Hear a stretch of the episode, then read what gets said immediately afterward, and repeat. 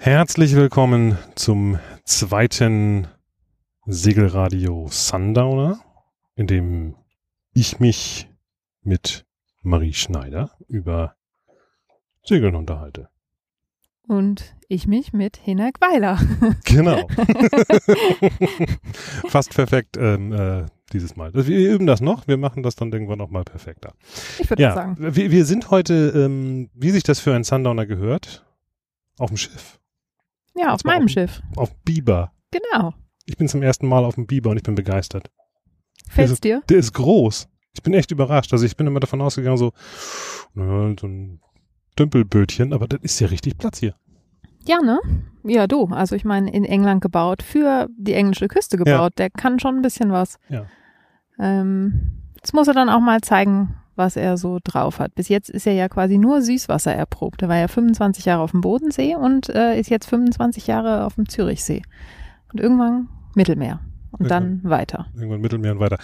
Das ist auch, ähm, ja, durchaus möglich. Ne? Also ich äh, glaube, meine Paulinchen damals, die war 30 Jahre auf der Ostsee und dann habe ich sie plötzlich mal Richtung Atlantik gesteuert. Ja, die konnte das auch, ne? Die hat das auch ganz gut hingekriegt, ja. Ach, damals, das war schon schön. Das letzte Mal, als wir von dem Biber gehört haben, wir haben, glaube ich, jetzt in der ersten Folge gar nicht so viel über dein Schiffchen gesprochen, aber das letzte Mal hast du mir davon ja erzählt, als wir uns das erste Mal unterhalten haben, also quasi vor, äh, müssten dann jetzt vor drei Folgen gewesen sein. Da hast du so ein bisschen erzählt, was du noch so vorhast. Jetzt schwimmend es auf dem Zürichsee. Gab's spannende Überraschungen? Ach so, du meinst bezüglich meiner Refit-Geschichten. Ja. Also wir hatten ja, glaube ich, über den Tiefenmesser gesprochen. Genau, Das genau. war so ein, de, den habe ich ausgebaut, komplett ausgebohrt, das Loch nachher fachgerecht äh, verschlossen. Es war auch sehr gut, dass ich das gemacht habe, weil das war, äh, ich sag mal, also die hatten den wirklich einlaminiert und oben drauf auf der Innenseite so einen riesigen GFK-Blob Mhm. einfach mit Mhm. Spachtelmasse. Mhm. Also es war nicht von der Werft gemacht worden, Ach so, definitiv nicht okay.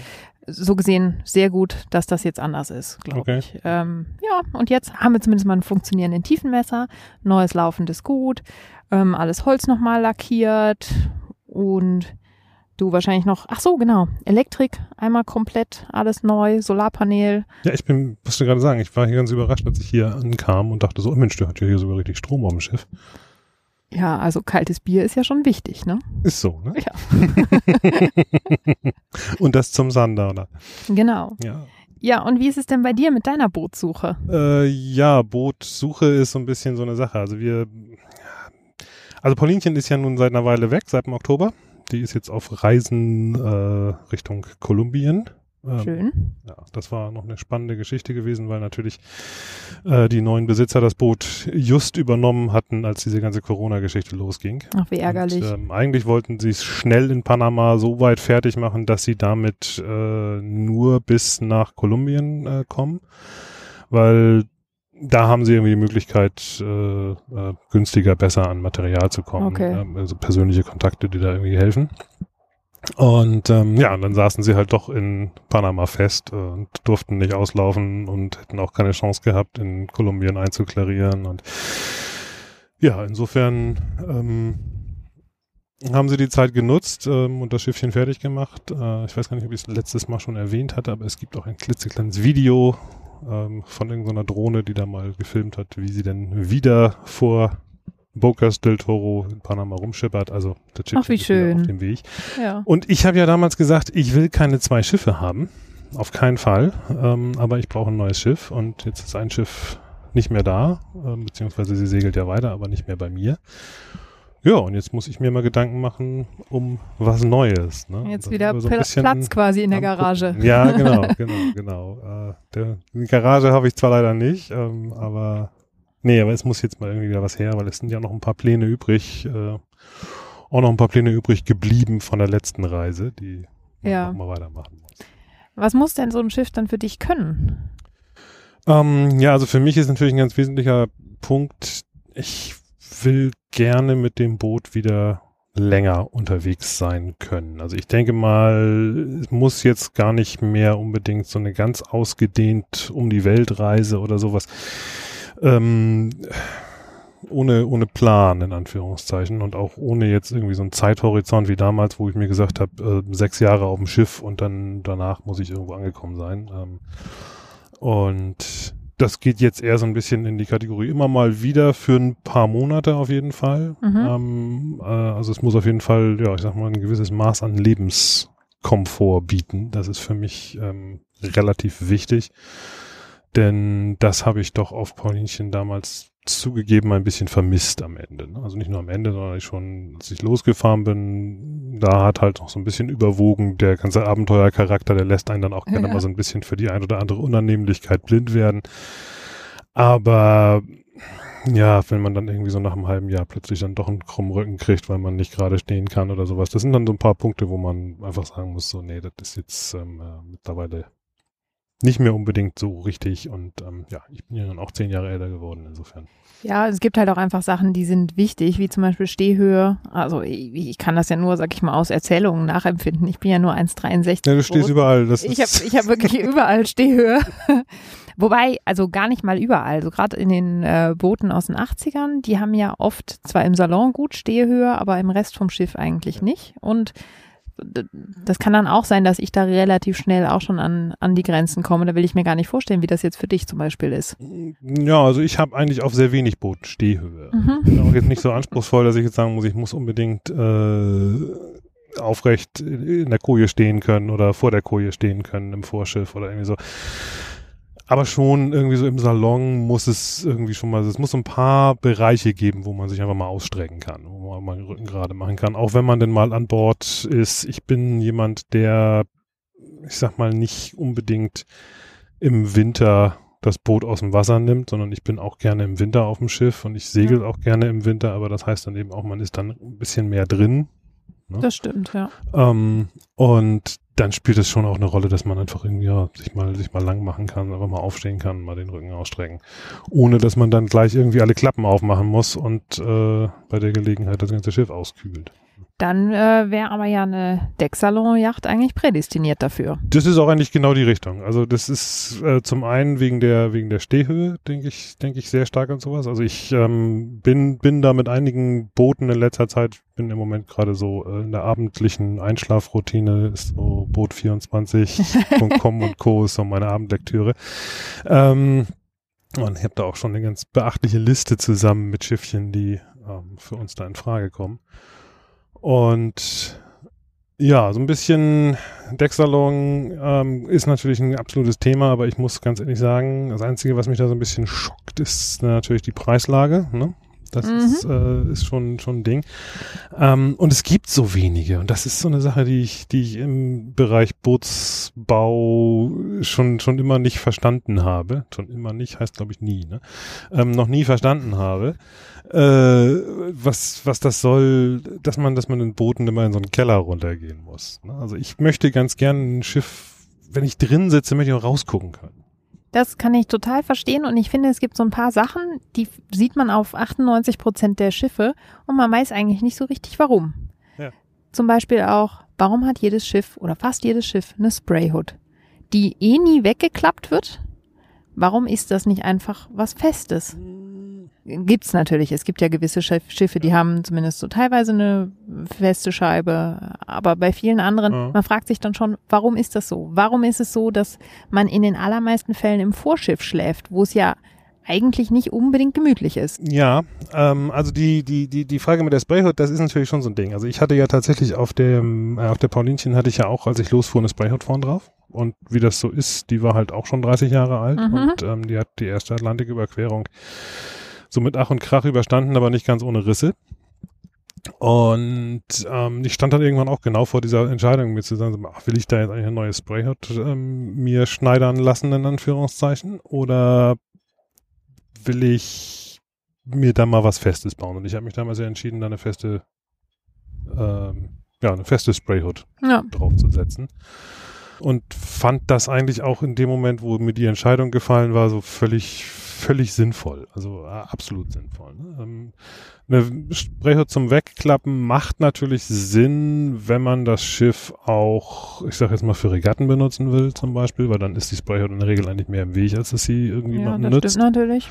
Sprayhood wegklappen macht dann auch Sinn, wenn man wirklich, ich sag mal, Mittelmeer, Karibik als, äh, als, als Revier sich vorstellt, Mhm. weil dann spielt es natürlich schon eine Rolle, ähm, dass man einfach auch, äh, ja gerade am Ankerplatz, wenn du am Ankerplatz liegst, liegst du immer mit dem Bug im Wind. Ja. Und wenn da die Sonne drauf knallt, ich habe das äh, tatsächlich am Anfang ähm, äh, auch unterschätzt. Ähm, ich hatte halt, ja, die IW, die Paulinchen, die IW war halt gemacht für Schweden. Ähm, und da war also auch keine Möglichkeit, irgendwie die Sprayhood aufzumachen. Und wenn die im Windschatten, wenn man da hinten im Cockpit im Windschatten gelegen hat und von schräg achtern die Sonne raufknallt, dann ja, war dann das ist 50 Grad. 50 also, Grad, ja, genau. Klar. So, ne? Also das war schon so ein Ding, wo ich nachvollziehen kann, dass man sie zum Wegklappen machen kann, aber das kann man eben auch lösen, indem man dann eben eine Feste macht mit einem Fenster zum Öffnen drin oder so. Ne? Ja, und das ist ja heutzutage auch gang und gäbe. Also ich sag mal, bei Halberg Rasti oder so, die neueren äh, Scheiben sind ja auch so zum Aufklappen, dass die Luft schön durchzieht. Ich weiß gar nicht, ob das nicht sogar schon schon bei der Monsun so war. Ich, weiß ich jetzt wirklich nicht. Aber, Ähm, äh, da bin ich mir glaube- recht sicher, dass es früher nicht so war. Nee. Wir hatten nämlich damals ein paar angeschaut und da war die Scheibe noch komplett durchgängig und bei unserer Malö war es auch komplett durchgängig. Das war halt auch so ein bisschen, okay. ähm, ja, da wurde es auch gut warm hinter. Ein richtiger Dexalon ist natürlich eigentlich was anderes. Wir waren ja ursprünglich mal Absolut. beim Thema Dexalon. Absolut, ja, ja, ja, ja, ja, ja. Naja, ich meine, das ist natürlich schon so ein Thema, ne? wenn man anfängt, sich mit Booten zu beschäftigen, mit dem, was man als nächstes haben will, ähm, dann guckt man natürlich auch so ein bisschen links und rechts von der ersten besten Idee. Und ähm, dann spielt natürlich schon so, also ich, bin ja auch vollkommen offen im Endeffekt. Also ich bin ja auch ein großer Fan von so einer Atoll oder ähm, irgendeinem so völlig verrückten Konzept. Aber ähm, das ist halt nicht, nicht, nicht sinnvoll. Da muss man halt sehr viel noch dann hinterher machen, damit das irgendwie bewohnbar wird. Nein, aber Dexalong, ich finde das eigentlich genau für meine Vorhaben einfach ideal, weil für mich, denke ich mal, in den nächsten Jahren oder für uns in den nächsten Jahren eher, ja, so Skandinavien, England, französische Atlantikküste, so also Reviere anstehen, die jetzt nicht unbedingt immer so perfekt zum draußen sitzen sind. Und mir dann einfach vorzustellen, ähm, einfach auch mal ein bisschen was Gemütliches zu haben, wo man einfach drin sitzen kann, auch während man unterwegs ist, wenn es mal wirklich hässlich wird. Es ist ein Unterschied, ob man vor Honduras plötzlich von so, einem- von so einem Squall überrannt wird und dann draußen steht und ähm, im 25 Grad warmen Regen oder Mal duscht, mal genau. duscht ähm, oder ob man dann plötzlich äh, ja irgendwo in den Hybriden bei 8 Grad Lufttemperatur irgendwie einen kleinen Hagelschauer abkriegt. ne? Ja, das ist natürlich ein Riesenunterschied und ich kann das gut nachvollziehen.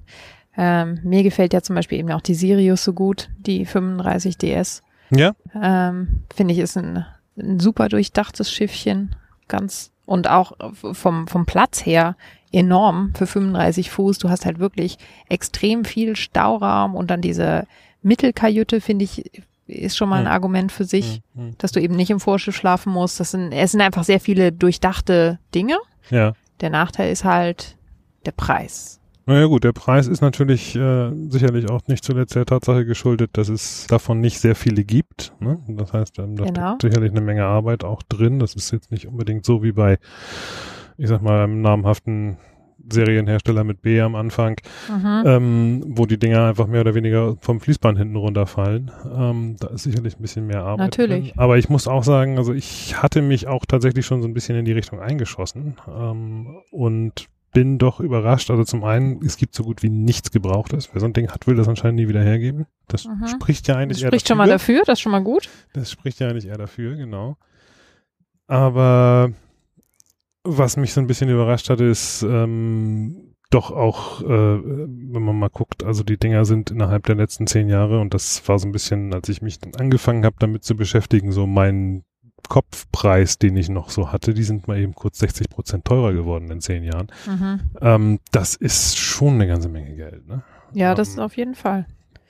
Und dann muss man natürlich schon fragen, also zum einen muss man sich selbst fragen, okay, ähm, so ein Boot ist natürlich ein Stück weit auch äh, immer und letztendlich hauptsächlich irgendwie eine Kopfentscheidung, aber ja auch ein bisschen eine, eine, eine Portemonnaie-Entscheidung. Und man muss natürlich auch mal ein bisschen im Kopf haben, wenn ich das Ding dann irgendwann mal wieder verkaufen will, was kriege ich dann dafür? Genau. Und da bin ich so ein bisschen an der, der Zwiesp im Zwiespalt. Also zum einen, es gibt ein ganz paar von den Dingern, die wieder verkauft, also die gebraucht zu kaufen sind, aber auch zu absurd hohen Preisen. Ja, das ist mir auch schon aufgefallen. Wo ich, wo ich dann sage so, okay, gut, ich kann ja natürlich mich da hinsetzen und sagen, ah, guck mal hier, die, ne, das ist so der Gebrauchtmarkt, die sind extrem teuer auf dem Gebrauchtmarkt, aber dann ist eben die Preisfrage, kriege ich denn das Geld auch oder sitze ich dann die nächsten zehn Jahre noch mit dem Schiff, das irgendwo gelistet ist, wenn ich mich jetzt entscheide, es wieder zu verkaufen? Genau, das will man natürlich auch nicht. Eben. Vor zwei Jahren habe ich mal eine Nordship ähm, gesegelt, die ja auch so ein sehr ja. groß, fand ich auch traumhaft vom, vom Konzept her. Ja, die sind auch sehr schön. Ähm, aber die haben halt alle diesen, diesen, diesen, äh, dieses, ja, dieses Decksalon wirklich. Und das ist, was mir immer wieder auffällt, was bei vielen Booten, die sich Decksalon schimpfen, gar nicht Decksalon ist. Ne? Also es geht ja. ja beim Decksalon eigentlich nicht darum, dass, dass das Kajütdach irgendwie hochgezogen ist. Genau, klassisches Beispiel, Oyster. Eine Oyster sieht von außen aus wie eine Decksalonjacht. Aber du hast den Salon trotzdem im, ich sage genau. jetzt mal Anführungsstrichen genau. Keller. Der genau. Keller bei einer Oyster ist natürlich einfach ein drei Meter hoher genau. Raum mit Panoramafenstern, aber genau. Panoramafenster halt über Kopfhöhe. Ja, genau. Da helfen sie einem eigentlich auch nicht. Das ist eigentlich völlig absurd. Das macht es hell da drin. Das ist, ja. das macht es ein bisschen heller da drin. Ähm, aber aber es ist eben genau das, äh, bei vielen diesen Decksalonjachten ist halt einfach nur, das sind große Fenster in einer Höhe, in der man nicht rankommt. Ich weiß, ich hatte mal einen Kollegen, der war bei einer Bavaria ähm, beim, bei einem Bootstest und ähm, ja, da war dann einfach die Deckenhöhe so hoch, ähm, dass, dass, dass er nicht mehr die Chance hatte, oben die Luken zuzumachen. Ne? er war jetzt nicht klein, also er war halt äh, jetzt auch nicht unbedingt ein Riese, wenn es jetzt brummt, dann liegt es daran, dass hier ein bisschen Wind aufkommt. Normalerweise kriegen wir ja bestimmt noch ein Gewitter, wenn ich, äh, wenn wir mal draußen aufnehmen. Ne? Ja, ich hoffe es nicht, aber die Wolken sehen tatsächlich. Ähm, ja, also das Problem ist halt, halt, und ich habe das auch gehabt. Ich bin auf einer Bavaria 50 letztes Jahr gewesen. Ähm, selbst da, selbst ich hatte Schwierigkeiten, an die Decke, an die Decke anzufassen. Ne? So, aber wenn du dann unten drin stehst, du kannst nicht rausgucken. Also selbst im Stehen nicht. Ja. Und dann ist so irgendwie völlig die Frage, was soll der Quatsch? Ne? Ja, das finde ich jetzt auch, äh, ist irgendwie schade, ne? Dass so viele das so machen und offenbar setzt sich das so durch. Aber man muss ja sagen, es gibt auch ein paar andere.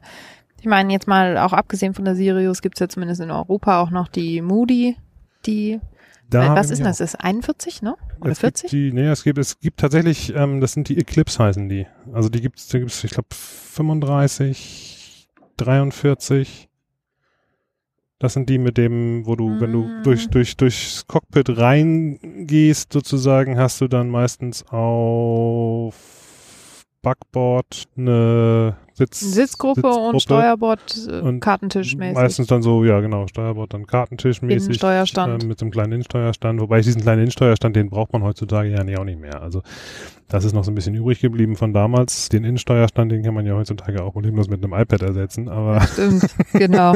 das ist dann noch einer zweiten Steuereinheit für den Autopiloten. Also eigentlich braucht man nur auch. das, genau, genau. Weil eigentlich ja, in der Realität, ich glaube, auch wenn ich so an meinen, meinen, meine Segelwahrheit denke, dann würde ich sagen, also wenn ich alleine unterwegs bin, sowieso, aber auch zu zweit, ich habe eigentlich nie Bock, irgendwie eine Pinne oder ein Steuer oder also so im Hafen rumgurken, da macht das noch Spaß, aber so wie es irgendwie darum geht, einfach nur noch geradeaus zu fahren, dann ist da sofort der Autopilot dran. ja, das mache ich auch so. Das mache ich auch auf dem Zürichsee. So, der kommt sofort ja, rein ja, und ja. Äh, ich habe in meinem Leben schon oft genug die Pinne gehalten. Ja, eben. Also ich habe ich hab auch, äh, das, ich hatte mal einmal, das war eine ganz witzige Begebenheit. Ich habe ähm, bin ein großer Freund von Windsteueranlagen.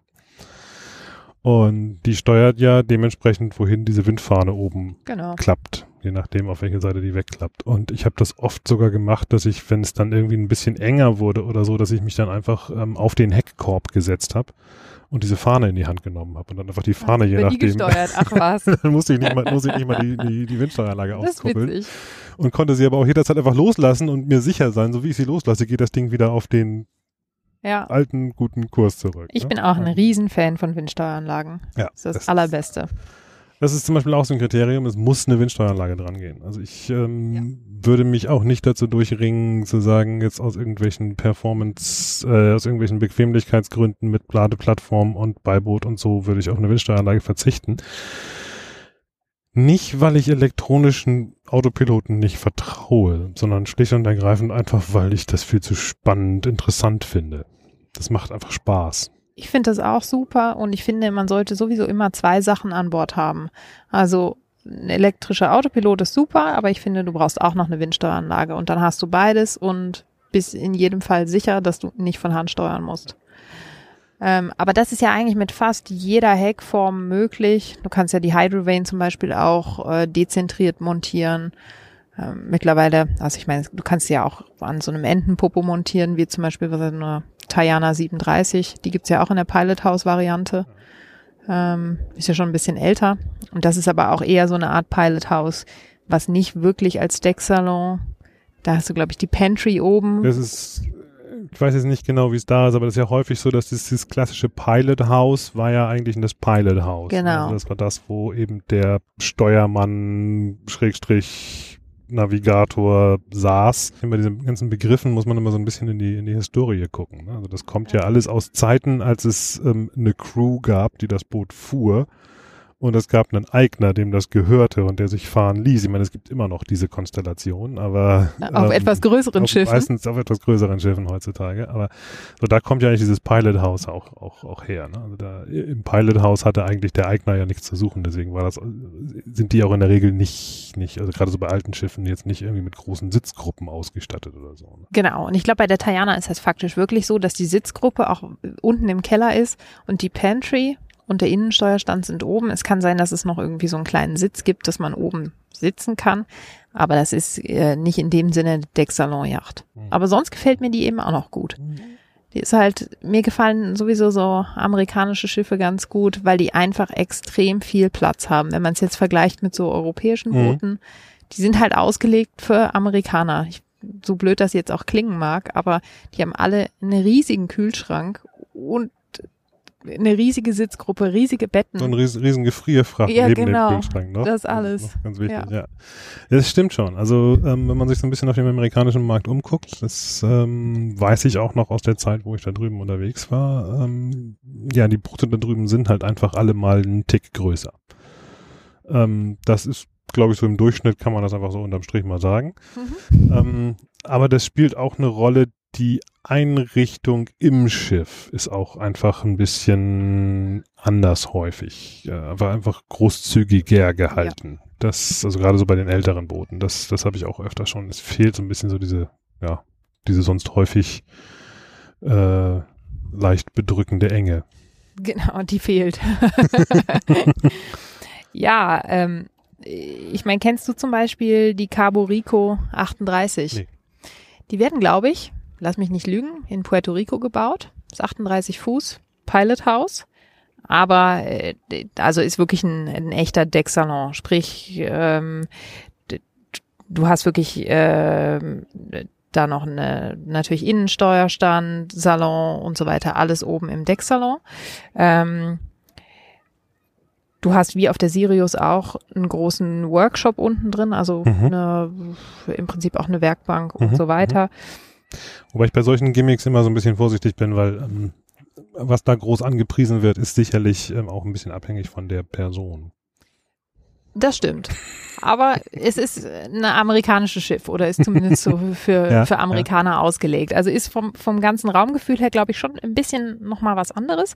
Ähm, du hast zum Beispiel da auch, das gefällt mir auch gut, im, im Salon, im Decksalon, Schiebefenster statt Klappfenster weil das ist mir zum Beispiel bei der Sirius aufgefallen, die hat Klappfenster, die Steuerbord und Backbord nach außen aufgehen. Mhm. Das heißt, wenn du außen rumläufst, musst oft, du wieder ja. zumachen und so. Und ja. die äh, Caborico hat wirklich so Schiebefenster, die ineinander geschoben werden. Okay. Ist irgendwie auch ganz witzig. Muss man natürlich die Dichtigkeit in Frage stellen. Gut, das ist sowieso immer so ein Thema. Ja, ja, ne? aber das ist gerade, genau. also wenn ich mir vorstelle, dass es, dass es jetzt also was ist, was sich schiebt, dann mhm. kannst du ja an der Stelle nicht mal mit, mit Druck arbeiten, weil du normalerweise machst du ja die Luken zu und hast dann irgendwie so einen so einen Hebel, den du zur Seite klappst und damit sozusagen Druck aufbaust und dann genau. damit zumachst. Aber wenn du das schiebst, da wäre ich ein bisschen skeptisch. Aber gut, ich meine, wahrscheinlich ist die auch 4,80 Meter Freibord oder so und dann Genau, ja. wird sowieso nichts nass. Genau. Ja, und mir gefällt die einfach so ganz gut, weil die ist halt so typisch amerikanisch. Sieht auch ein bisschen aus wie Mhm. so ein Piratenschiffchen, ne? Okay. Ähm, wie die ja oft haben, so einen riesig langen Bugspriet und dann vorne mit doppeltem Ankergeschirr. Das finde ich auch Okay. immer total super. Das haben ja viele So, Amis. so Vagabond-mäßig, so, So, in der. ja, ja, in die Richtung. Okay. So, ähm, und ich finde, da stört auch dieser Decksalon-Aufbau nicht ganz so sehr Ja. optisch. Also es Ja. passt irgendwie besser rein und es sieht nicht so klobig aus. Mal angucken. Cabo Rico 38 Pilot House. 38 Pilot House. Muss ich mir mal anschauen. Ja. Ja, wäre zum Beispiel ein Kandidat dann, also wenn, wenn, wenn das so mit, mit dem ganzen ähm, drumherum hinhaut. Und dann ist natürlich immer noch die Frage, ähm, auch wie soll es unten drin sein? Ne? Also Mhm. jetzt nicht nur platztechnisch, sondern das fängt ja an mit der Frage der, der Kojenaufteilung. Ne? Ja. Das ist ähm, auch immer so ein, also wenn man auf dem Schiff wirklich wohnen will, ne, dann ist so immer in der, habe ich so ein bisschen das Gefühl, so in der, in der Vorstellung der meisten Yachtdesigner ist dann so, okay, wir brauchen eine große Vorschiffkoje und eine große Achterschiffkoje. Ähm, und das ist zum drauf wohnen eigentlich überhaupt gar nicht die sinnvollste Variante, finde ich immer. Das ist zwar die Variante, die am sinnvollsten ist, weil das einfach so, man ist am weitesten auseinander, man stört sich nicht beim Schnarchen. Ähm, und das sind die Bereiche, wo man am besten Betten einbauen kann. Genau, weil sonst nicht so richtig was Vernünftiges. Aber rein- sonst, wenn man mal drüber nachdenkt, also ich finde eigentlich so ein, so ein, so irgendwo noch so ein, eine Seitenkoje mit, mit, mit, was weiß ich, so, so Stockbett oder sowas. Wenn man wirklich auf dem Schiff wohnen will, einfach nur so als Stauraum, ne? das ist äh, hervorragend. Ich weiß, es gibt nichts Schlimmeres als irgendwie ein, ein vollgeräumtes Vorschiff, in dem man was sucht, während man irgendwie durch 1,80 Meter Welle stampft. Mhm, genau. ja, und so ein Stockbett ist ja auch, wenn man jetzt mal Besuch hat, das lässt sich ja für ein paar Wochen auch sehr gut aushalten. Ja, und vor allen Dingen auch, wenn man mal Besuch hat, ich sag mal, der sich vielleicht jetzt noch nicht ganz so gut kennt.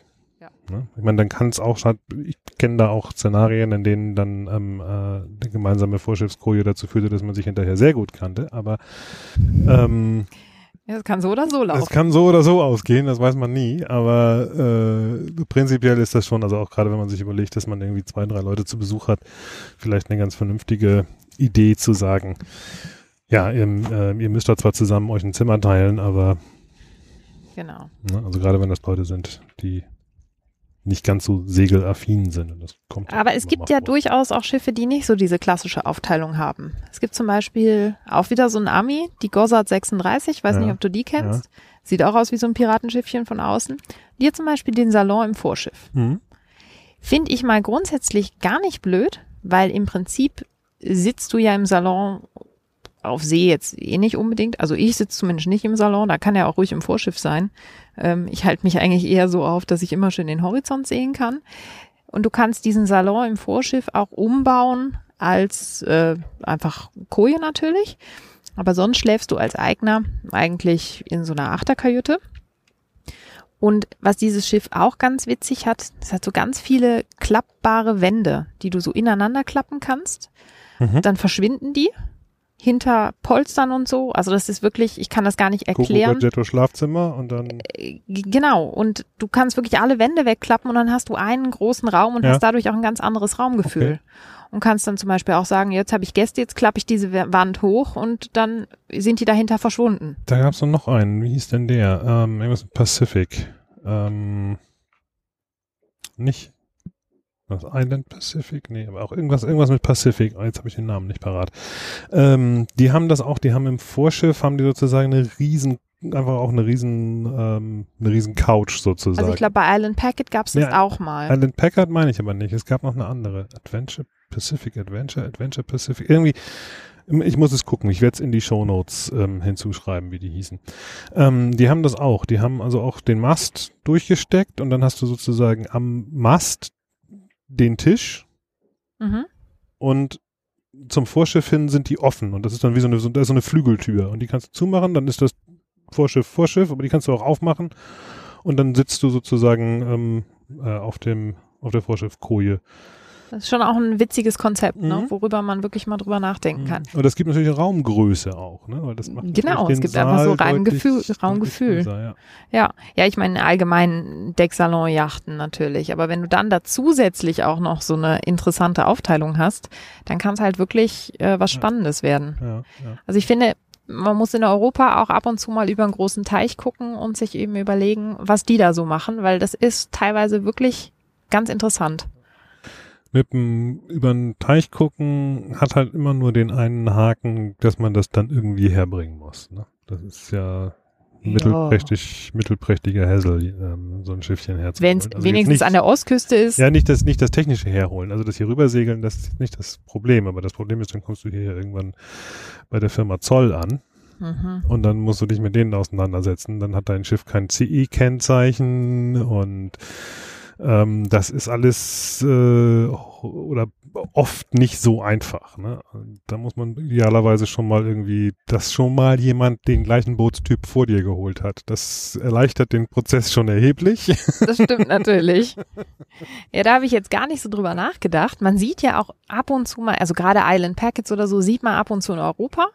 Mhm. Ähm, Ja, aber die kann man, also man kann die ja auch hier kaufen. Genau, Also du kannst kann natürlich man auch zu einer Werft gehen und äh, in, in, in, in äh, den USA und sagen, ich hätte ganz gerne ein Schiff, genauso wie, wie jemand äh, eine Sirius in Vancouver kaufen kann, kann er auch genauso gut in Köln äh, einen Island Packard kaufen. Das, das geht. Klar. Und dann kommt das Schiff hier auch entsprechend äh, an in der Regel. Ne? Wenn du aber dann nochmal 20 Prozent obendrauf zahlen musst, das ist dann natürlich ärgerlich. Genau, du musst die ähm, Zoll draufzahlen, äh, das muss versteuert werden, wenn es in die EU kommt, ne? Der berühmte im ersten Land in der EU, die Genau. gibt einige Länder, die kriegen das nie, aber ähm, das ist äh, die eine und andere Sache. Das zweite ist, dann hast du natürlich das gesamte elektrische System an Bord, ist auf 110 Volt und nicht auf Ja. äh, Nicht 220? Äh, ja, ich glaub, 2 240 sind wir, glaube ich, mittlerweile Ja, auch schon. Ne? Aber 230, ich glaub, irgendwas. ich glaube, Genau. die sind da auch schon bei 130. Ja. Also, ähm, und ähm, gut, das kann man auch noch relativ elegant, ähm, ich sag mal, lösen mit einem Inverter. Also ich habe sowieso immer auch auf meinem äh, auf Paulinchen das auch so gehabt. Ich hatte eine Steckdose zum also ein ein ein, ein Land, Landkabel und dahinter hatte ich so ein Sterling Ladegerät Inverter, dem das ähm, wie mir der Verkäufer sagte mal so charmant, ähm, solange da irgendwas rauskommt, was nach Strom aussieht, macht der da was draus, was er in die Batterie tun kann. So ne? und Ja, und wenn du dann unterwegs Das- bist, dann äh, hast du ja jetzt eh nicht immer Landstrom, sondern bist, bist ja auch oft einfach auf deine genau. Also autarken Energiegeneratoren äh, Das ist angewiesen. dann der nächste Punkt, wo wir dann wieder wären. Ne? Also ähm, ich bin ein ganz großer Fan von Ankern und solchen Sachen. Ich gehöre auch zu den Leuten, die also ohne weiteres irgendwo in der schwedischen Schere oder so einfach sich, sich ja, hinter so einen Felsen hängen und ähm, dann eine Woche oder zwei einfach da bleiben. Ne? Das kann ich auch total gut, hat problemlos. Ähm, und dann muss natürlich schon auch irgendwie sichergestellt sein, dass eben trotzdem auch eine Woche der Kühlschrank mitmacht, ähm, beziehungsweise ja, das Einzige, was ich hin und wieder mal brauche, ist ein bisschen Strom für mein äh, Ladegerät, äh, für meinen Laptop, ähm, Fotoapparate und solche Sachen. Ne? Ähm, und dann eben nicht in diese Hässlichkeit kommen, das hatte ich bei Paulinchen damals einfach dann auch, dass ich, ja, manchmal, wenn das Wetter ein bisschen nachließ und die Solarzelle dann doch nicht so viel produziert hat, wie sie eigentlich äh, könnte, dann hast du halt auf dem Vorschiff irgendwie so einen nervigen kleinen Honda-Rödel rumstehen, der dann die Batterien wieder auf. Das muss ich auch nicht haben. Also Nee, das ähm, Muss aber ja auch nicht sein. Ich meine, gerade wenn du, wenn du eine Decksalon-Yacht hättest, könntest du natürlich das ganze Dach da schon mal voll klatschen. Ja. mit äh, Solarpanelen. Dann hinten noch irgendwie ein Windgenerator oder zwei. Also ich habe mal ein wirklich ganz tolles Schiff gesehen. Ähm, das war tatsächlich eine Tayana 37 und die Eigner hatten sich in Rio Dulce so ein Dach drauf bauen lassen. Also ein festes Mhm. Dach, es war kein Pilothaus. Mhm. Sie hatten übers gesamte Cockpit ein Dach, das war, ich weiß nicht, dreieinhalb Meter mal zweieinhalb Meter. Komplett fest, oben auf dem Dach 800 Watt Solarpanel. Hinten Backbord und Steuerbord je ein Windgenerator. Mhm. Auf dem Dach noch Wasser sammeln, was dann durch die Stützen vom Dach direkt in die Tanks und so, also wirklich total gut durchdacht. Vorne eine feste Scheibe zum Aufmachen und so weiter. Die hatten auch noch am Dach äh, an den Seiten quasi so einen Stoff, den sie runterlassen konnten. Zweierlei, einmal gegen Regen auch, also wirklich wasserdicht und das andere wirklich als Moskitonetz und Sonnenschutz, also so total gut durchdacht. Mhm. Das heißt, die saßen auch wirklich, konnten alles zumachen eigentlich und saßen im Cockpit super geschützt, auch bei 15 Grad. Ähm, und mit ihren 800 Watt, die hatten natürlich so viel Strom, so viel konnten die gar nicht benutzen. Naja gut, okay, es, es produziert ja nicht immer alles gleichmäßig viel, das ist natürlich ein, ein Faktor, aber ähm, Das stimmt. ich sag mal, wenn du so, so viel Ausrüstung hast, dass es dir den Grundbedarf deckt, selbst an einem schlechten Tag, ja, dann bist du ja eigentlich vollkommen, Vollkommen autark. ja, ne? vollkommen autark. Das Genau, ist, so soll's doch sein. Das ist, äh, ist, ist schon der, der Endzustand, wobei man dann gerade beim Stromproduzieren ja auch immer die Hässlichkeit hat, dann, wenn man den ganzen Tag vorm Computer sitzt, dann ist's draußen sowieso alles grau und regnet und dann produziert er auch nichts Strom. Ja, Aber- auch kein Windgenerator, Genau. weil dann ist es so wie jetzt hier Ja, gerade. Genau. Es genau. tröpfelt, aber es ist kein Wind. Ja, aber ich muss gestehen, es ist ein bisschen angenehmer als vorhin, wo das hier so runtergeknallt hat. Ja, Aber- genau. ja, ja, das ist so ein bisschen die, ja, Ja, ich verstehe das Problem. Also Ja. Es gibt halt einfach nicht so viele Dexalon-Yachten. Äh, ich ja. glaube, das Problem, wenn man dann überhaupt davon Problemen sprechen darf, Ein ein First ist World jetzt- Problem, wie man so ist schön ja sagt. jetzt definitiv kein Problem, das einem irgendwie wirklich das Leben äh, schwer machen muss, obwohl ich schon gestehen muss, dass ich dieses Jahr deutlich zu wenig irgendwie äh, geraden Horizont gesehen habe. Ähm, aber das Problem ist, ich erinnere mich noch sehr, sehr gut vor 15, 20 Jahren bin ich durch den Hafen gegangen und bei jedem dritten Boot so ungefähr bin ich stehen geblieben und dachte immer so, boah, wenn ich das hätte, würde ich morgen lossegeln um die Welt. Boah, das wäre perfekt, da würde ich morgen um die Welt mitsegeln. Und dann zwei Boote weitergegangen und wieder, ja, das, oh, das ist ja perfekt zum um die Welt segeln. Das hat sich ein bisschen geändert. Und ich glaube, das ist das Problem, dass man jetzt langsam wieder sich ein bisschen runterfahren muss und sagen muss, okay, das, was du alles auf deiner Reise entdeckt und gesehen und erlebt hast, wo du gesagt hast, das muss dein nächstes Boot haben. Diese Liste muss wieder deutlich kürzer werden. Ja, man muss sich doch auch immer wieder so in den Kopf zurückrufen, dass es mit wenig auch geht. Ja, Aber gewisser Luxus, sage ich jetzt mal in Anführungsstrichen, ist natürlich schon auch gut, weil man lebt ja schließlich darauf. Es sind nicht einfach mal zwei Wochen Urlaub. Zwei Wochen Urlaub hält man auch gut aus in einem kleinen Zelt, in dem man sich im Liegen umziehen muss, Mhm. weil man nicht drin sitzen kann und so. Das funktioniert alles, aber das macht man halt kein Jahr lang.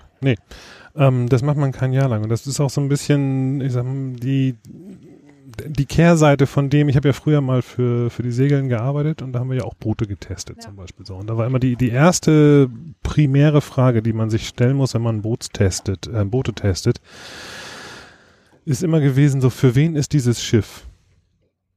Ne? Ja. Weil ähm, du kannst zwar natürlich jetzt ohne Ende Zahlen zusammensammeln und sagen, ja, das ist so und so schnell, das hat den und den Wendewinkel und ähm, weiß der Geier die Höhe am Wind und äh, Höchstgeschwindigkeit und Lärm im Vorschiff. Und das kann man alles wunderbar in eine Tabelle. Das sind so, so, so harte Fakten, die kann man Mhm. irgendwo mal zusammentragen. Dann kommt dazu, was ist man selber für ein Segeltyp? Ne? Ja. Ist man jetzt Regattasegler oder ist man eher so ein Buchtenbummler-Typ? Und davon muss man sich wirklich frei machen von all diesen Dingen und, und, und sich hinsetzen und sagen, für wen ist dieses Schiff und ist es dann gut? So. Das stelle ich mir wirklich schwierig vor. Wenn Und- ich mir jetzt vorstelle, ich müsste zum Beispiel so, ein- so ein Carbon-Regatta-Dings testen, ich fände das wahrscheinlich total schrecklich. Ja, das ist, das, das ist auch, also ich kann auch, glaube ich, ich glaube, da wird jetzt auch keiner überrascht sein, wenn ich jetzt sage, es gibt durchaus Tests, wo man festgestellt hat, das ist echt ein super Schiff, aber ich würde es nicht geschenkt nehmen. Ja. Ähm, nee, aber das ist, das ist so ein bisschen so der, der, der, der Punkt, wo ich, wo ich genau umgekehrt jetzt selber bei mir dran bin. Ne? Mhm. ist jetzt so, nein, ich muss jetzt nicht irgendwie sagen, ja, ähm, so wie vorhin, als wir über die Sprayhoods gesprochen haben, wo ich so, sagte, so, so, so in die Verteidigung ging und sagte so, naja, aber so eine Sprayhood so eine, zum Wegklappen ist für jemanden, der Regatta segeln will, ja ganz praktisch. Ich will ja gar nicht Regatta segeln. Also hast du absolut recht. Was soll ich mit einer wegklappbaren Sprayhood? Ne? Also Ja. das sind so. Damit sind wir wieder beim Decksalon. Ja, ja, ich glaube, daran kommst du nicht da komm vorbei. Ich, das das habe ich auch schon eingesehen, da komme ich auch nicht drum, drum rum. Ähm, Das macht mir zwar ein bisschen Angst, weil ich erinnere mich noch sehr gut an, boah, das war einer meiner ersten längeren eigenen Segelturns mit meinem ersten eigenen Schiffchen, ähm, sechs Meter Carina, long, long time ago. Ähm, und ich hatte einen Freund von mir getroffen und ich war irgendwie auf diesem Schiffchen und er guckte so und sagte so, "Oh, wenn ich mich dich hier so anguck, dann du endest irgendwann später mal so mit 50 auf einem Nauticat 35 im Mittelmeer. Ui. Und es war damals eine ziemliche Beleidigung. ich muss auch immer noch gestehen, Nauticat ist nicht unbedingt mein perfektes Schiff. Aber ich kann Leute verstehen, die sich sowas zulegen. Ich kann das auch verstehen. Das ist, glaube ich, sehr praktisch. Sie sind halt einfach nichts fürs Auge, ne? Nee. Wenn ich das mal so sagen nee, darf. nee, und auch nicht, also ich meine, die segeln ja auch nicht. Das Nee, das sind halt wirklich Motorsegler. Ähm, ja, ich habe jetzt äh, neulich einen ganz, ganz schlimmen, sag ich mal, Motorsegler gesehen. Und zwar von Island Packet. Der heißt, glaube ich, SP Cruiser. Ist 41 Fuß. Und ich sag dir, das ist ein, ein wirklich, ein richtiger Motorsegler, der sieht aus wie ein Trawler. Der hat hinterm der hat quasi so eine Art Decksalon. Hinter dem Decksalon ist ungefähr ein Meter Cockpit, in dem aber keine Sitzbänke sind, also wirklich wie auf so einem Fischkutter. Mhm. Und dann noch so eine riesige Badeplattform, Mhm. also wirklich wie ein Trawler. Mhm. Und dann hast du ein Cockpit weiter oben vor dem Decksalon, Mhm. hinterm Mast. Und da ist eine Sitzgruppe. Und dieses Ding ist, also ich meine, das Konzept ist, glaube ich, auch witzig und es gibt sicherlich auch eine Kundengruppe, für die das genau das Richtige ist. Irgendwelche Rentner, die ganz bequem einfach vom Innensteuerstand aus steuern wollen und diese tausend Meilen, äh, die man mit dem Motor machen kann, die das auch nutzen wollen und so. Aber das Ding ist auch, ich sage jetzt einfach mal, hässlich wie die Nacht. Das ist wirklich so unförmig, so richtig, also ein Motorsegler, wie er im Buche steht. Das will man halt auch nicht, ne? Ähm, also hässlich wie die Nacht ist so das Kriterium, wo ich sagen würde, das muss man nicht haben wollen. Also das, das, das muss auch nicht sein. Da muss auch schon ein bisschen Ästhetik dabei sein. Ne? Also ähm, hier zum Beispiel, ähm, ja, es gibt, es gibt durchaus so einige, einige, es gibt sogar Motorboote, mein Gott, das sage ich jetzt hier, die ich wirklich toll finde. Ne? Mhm. Aber die sind dann eben auch in der Regel irgendwie so, die, die, die, die sind halt ehrlich, die sehen halt aus ähm, wie, wie, ein, wie, ein, wie ein zu klein geratener Schlepper oder irgendwie sowas, ne? Aber ähm, das gleiche gilt auch, auch für, für Motorsegler oder beziehungsweise auch für Segelboote. Ähm, wenn das irgendwie cool ist, dann kann das auch irgendwie komisch aussehen. Aber wenn das wirklich nur hässlich ist, dann, dann kann ich das nicht Es haben. liegt nah beieinander. Ja, ja, es ist ein ganz dünner, dünner Schritt. Das ist ein ganz dünner, aber wichtiger Schritt. Ja, ja. Schwierig, schwierig. Ja, was machst du denn dann jetzt?